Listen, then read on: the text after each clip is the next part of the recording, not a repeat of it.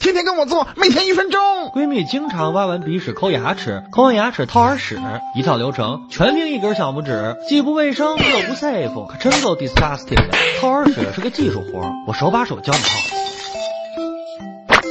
有的人掏耳朵，就像我闺蜜这样，用小拇指直接掏，这么个掏法，指甲短了掏不着，指甲长了太危险，插进洞里一通搅和，掏破了耳道黏膜是小事儿，万一伤口感染，就得及时涂上消炎水了，以防感染恶化影响听力。不仅是指甲、铅笔、牙签这些又尖又长的东西，也都懂得柚子，不但容易弄破黏膜，更有可能戳破耳膜骨，造成听力损伤。而是 too much，可以让别人用镊子帮你夹出来呀，比你自己瞎折腾安全多了。没有人帮忙的时候。就别掏了呗。要是实在痒的厉害，就用棉签蘸点浓度为百分之七十五的酒精，轻轻擦一擦痒的地方就行了。耳屎多到把耳朵堵住了，Oh shit！